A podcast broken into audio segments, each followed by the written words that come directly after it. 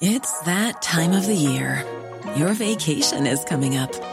You can already hear the beach waves, feel the warm breeze, relax, and think about work. You really, really want it all to work out while you're away. Monday.com gives you and the team that peace of mind. When all work is on one platform and everyone's in sync, things just flow wherever you are. Tap the banner to go to Monday.com.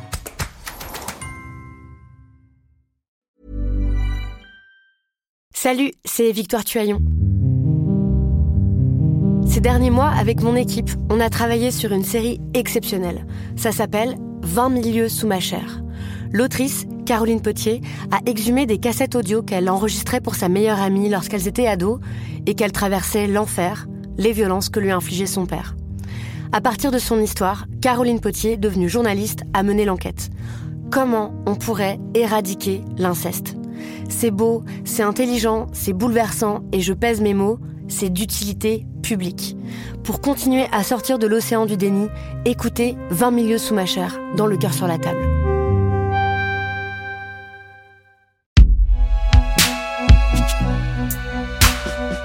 Un podcast Binge Audio. Cet épisode contient des propos qui peuvent être choquants et heurter votre sensibilité.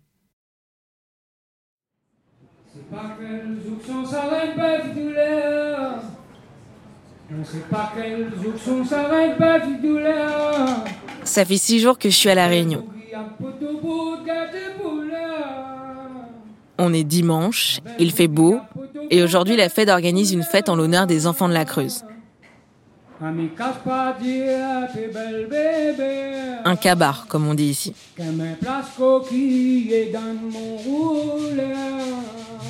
Ça devait être un moment avec les proches de tous ceux qui ont fait le voyage, mais Covid oblige, la fête se déroule en petit comité, sans les familles.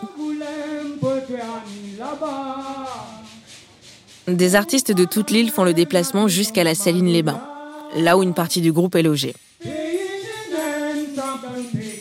Le parrain de l'événement, c'est Daniel Waro, une des figures les plus connues du Maloya, à la fois musique, chant et danse de la Réunion.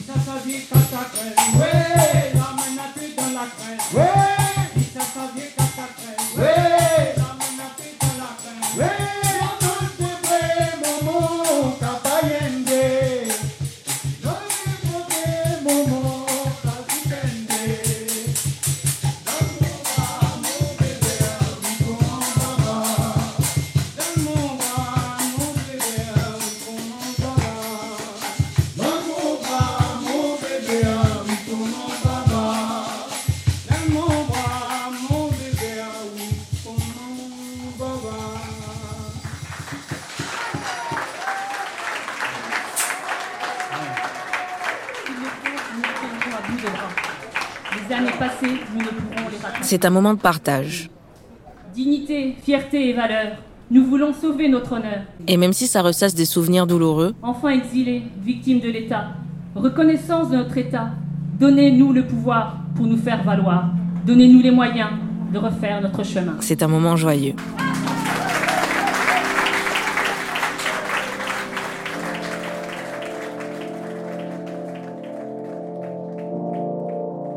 L'enfant déraciné, une série de Sarah Vildeuil réalisée par Pauline Lagache. Épisode 4.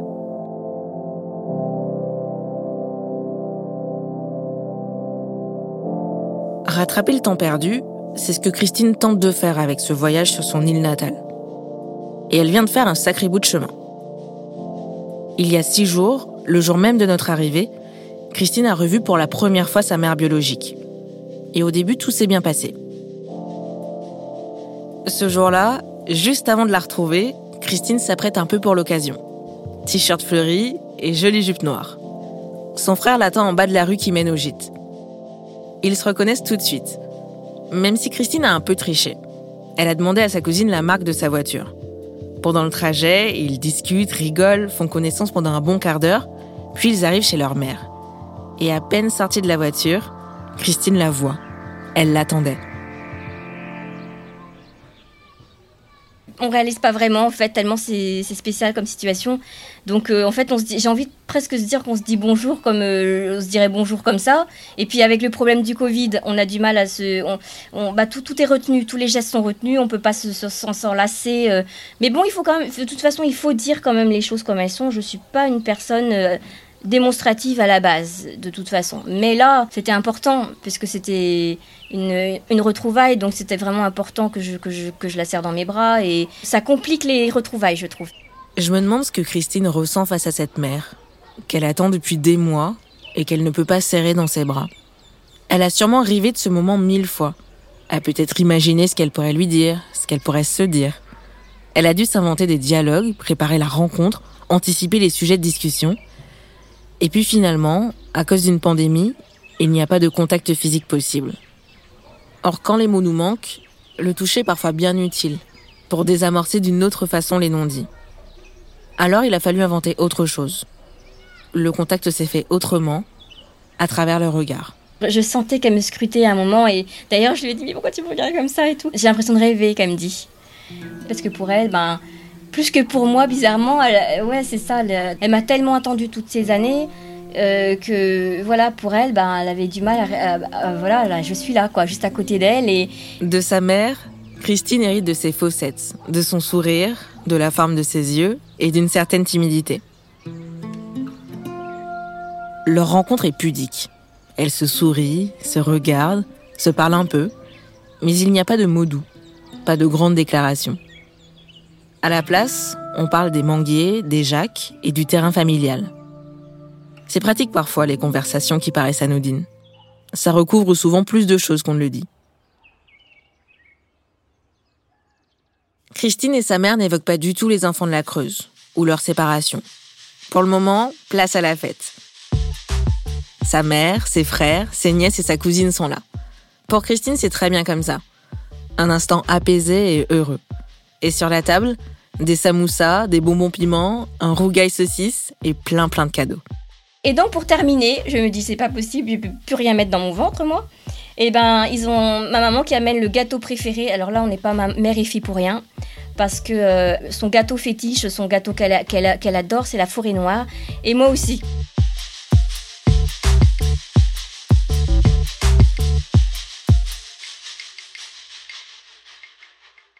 Christine et sa mère continuent d'apprendre à se connaître. Elles passent dans le salon et la télé est allumée sur Antenne Réunion. La chaîne diffuse une interview de Christine enregistrée à l'aéroport quelques heures plus tôt. Christine est gênée de se voir dans cet écran. Elle n'avait pas encore rencontré sa mère, que celle-ci la voyait déjà parler à des inconnus de leur histoire. Cette histoire qu'elle avait tenue à cacher pendant toutes ces années. C'est euh, la première fois qu'elle vient euh, sur son île.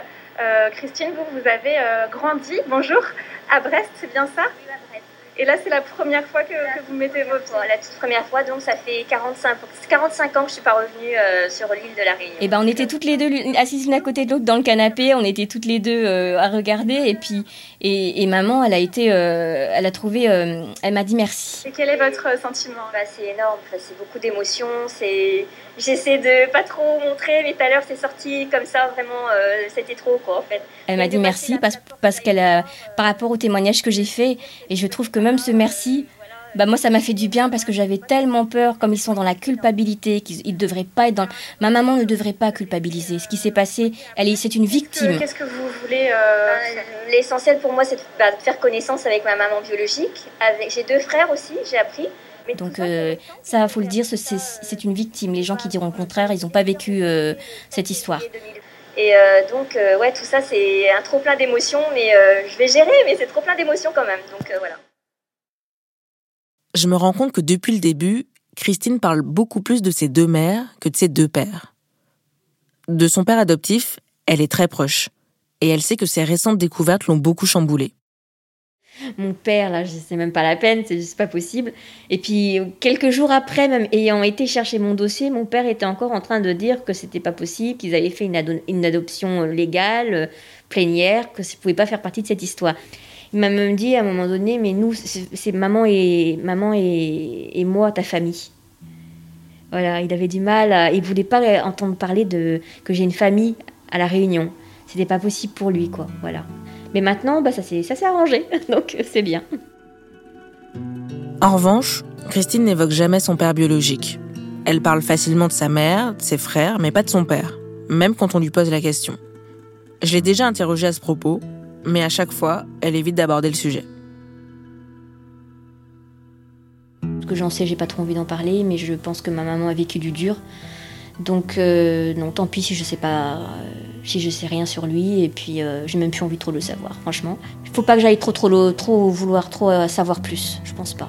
Ça serait peut-être pas forcément super positif non plus, donc. euh, Son père était sûrement absent, puisque le dossier de Christine ne fait référence à aucun moment d'un quelconque géniteur. À l'époque, les femmes qui élèvent seules leurs enfants, comme la mère de Christine, c'est un des principaux critères pris en compte par les assistantes sociales chargées d'organiser les départs vers l'Hexagone. Là encore, c'est une affaire de femmes. Dans la grande majorité des cas, les assistantes sociales sont originaires de l'Hexagone. Et vu le passé colonial de la Réunion, un rapport de domination subsiste. Difficile de contester leurs décisions sur place. Au début des années 60, il y a une trentaine d'assistantes sociales pour environ 400 000 habitants. Elles ne sont donc pas assez nombreuses pour bien prendre le temps d'échanger avec les familles. Elles sillonnent les routes de l'île, vont dans les quartiers pauvres et repèrent les familles où les enfants vivent dans la précarité. Un mythe se propage. Des assistantes sociales circuleraient dans une voiture rouge pour enlever les enfants.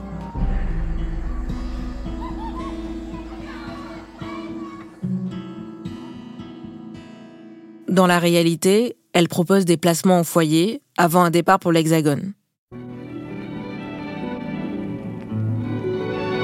Le département de la Creuse, avec son foyer de l'enfance de Guéret, que nous allons découvrir ensemble grâce à la caméra de Raymond Boudet, est probablement un des premiers départements en France qui puisse s'enorgueillir d'avoir si bien mis à la disposition de la jeunesse française d'outre-mer l'un de ses établissements des services de l'action sanitaire et sociale.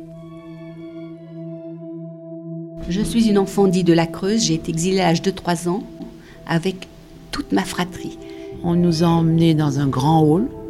On est passé dans un tunnel. Euh, je vis, j'ai été euh, arrachée à mon île, donc en 1966. On s'est retrouvés avec ma sœur, Marie-Claire. Dans quelque chose, il y avait des beaux sièges.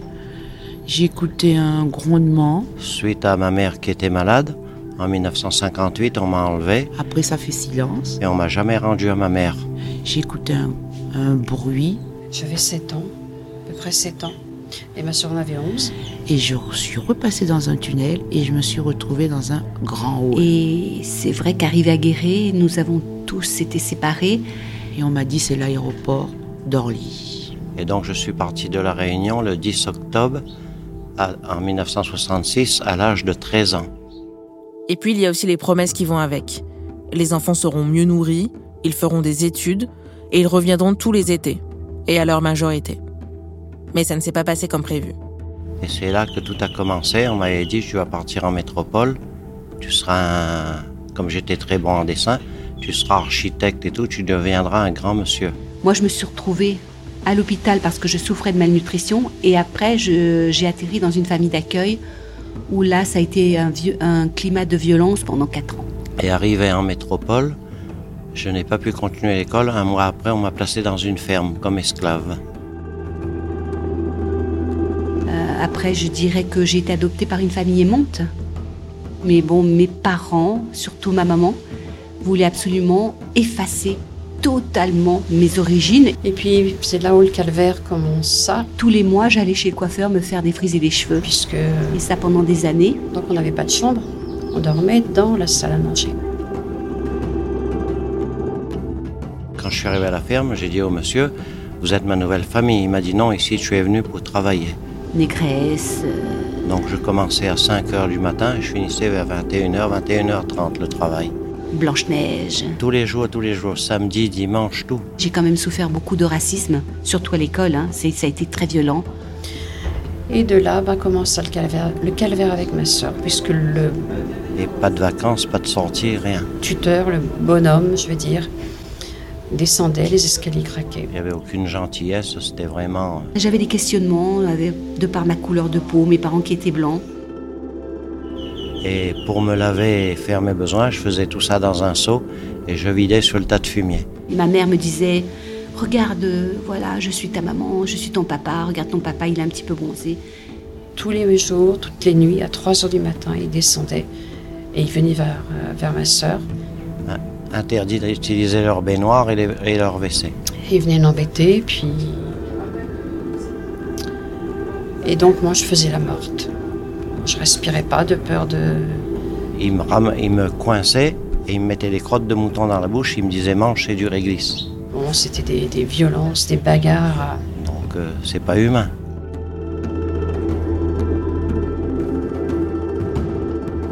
Mais bon, le plus dur pour moi, ça a été à l'âge de 16 ans où j'ai retrouvé par hasard un document qui prouvait que j'avais complètement raison, que ces questionnements, bah, ils étaient bien fondés. Quand j'ai récupéré mon dossier en 2002 ici à La Réunion, Et c'est là que j'ai appris que j'avais des frères et des sœurs. Ce qui veut dire que pendant des années, on se croisait dans Guéret sans savoir que nous étions frères et sœurs. c'était écrit enfant créole, t'as un mat, âge 13 ans, Ma maman m'a avoué que, ben voilà, niveau intellectuel 10 ans, je m'appelais Marie-Germaine Périgone, que j'étais née à Bois-de-Neuf-Saint-Paul. n'arrivera à rien dans sa vie. Sous la conduite du directeur, M. OR, lui-même réunionnais, lequel est assisté de huit moniteurs et monitrices, les jeunes hôtes de ce centre sont loin d'être des inactifs. En effet, si 23 d'entre eux fréquentent encore les bancs de l'école, une douzaine sont déjà entrés en apprentissage à Guéret et 16 autres, déjà plus avancés, sont employés et salariés dans des entreprises locales. Peut-être que c'était d'un bon sentiment, mais au final, quand nous sommes partis, nous sommes partis pour un aller simple, alors qu'on devait revenir tous les ans. C'est ce qui a été promis aux familles. On a menti aux familles. Ça, c'est, il faut le dire. Et on a besoin, moi, j'ai besoin de d'avancer et puis de d'aller plus loin, bien sûr, pour que me dire que ma soeur ne se soit pas suicidée pour rien.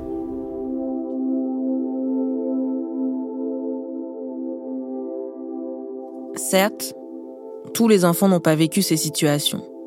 Ils n'ont pas tous été exploités, maltraités, abusés. Mais sur les 2000 enfants de la Creuse, combien ont connu ça?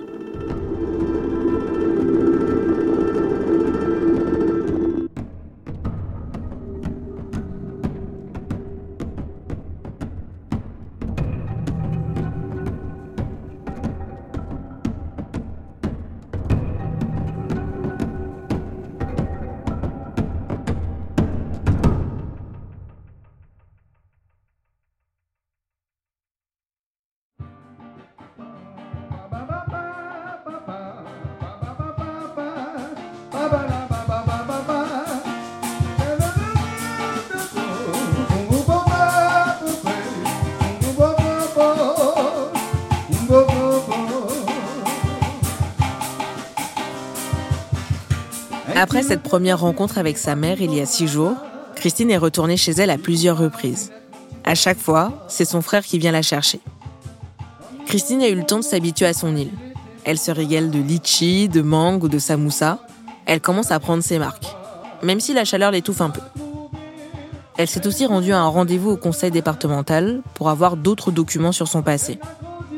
Et aujourd'hui, ce dimanche, elle est de nouveau avec sa mère et quelques proches.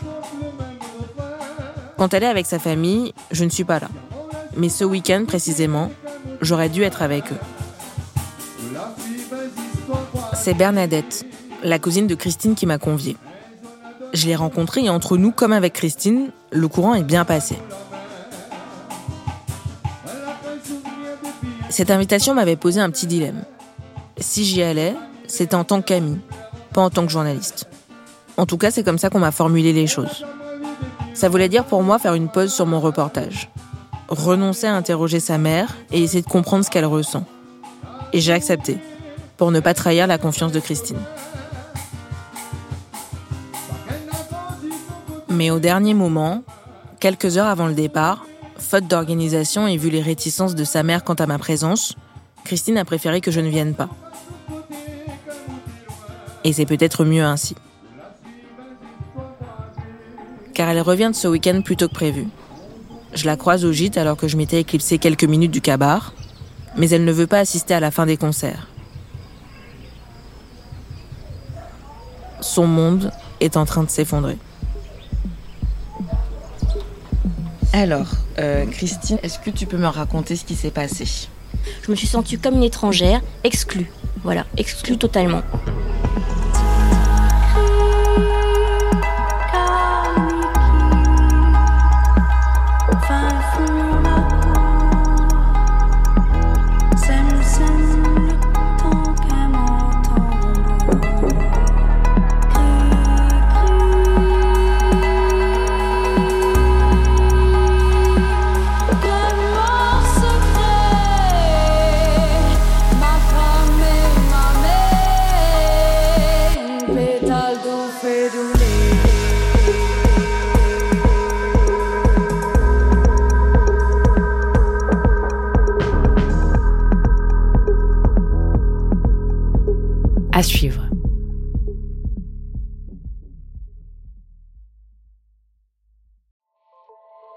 Salut, c'est Sinamir du podcast L'Affaire.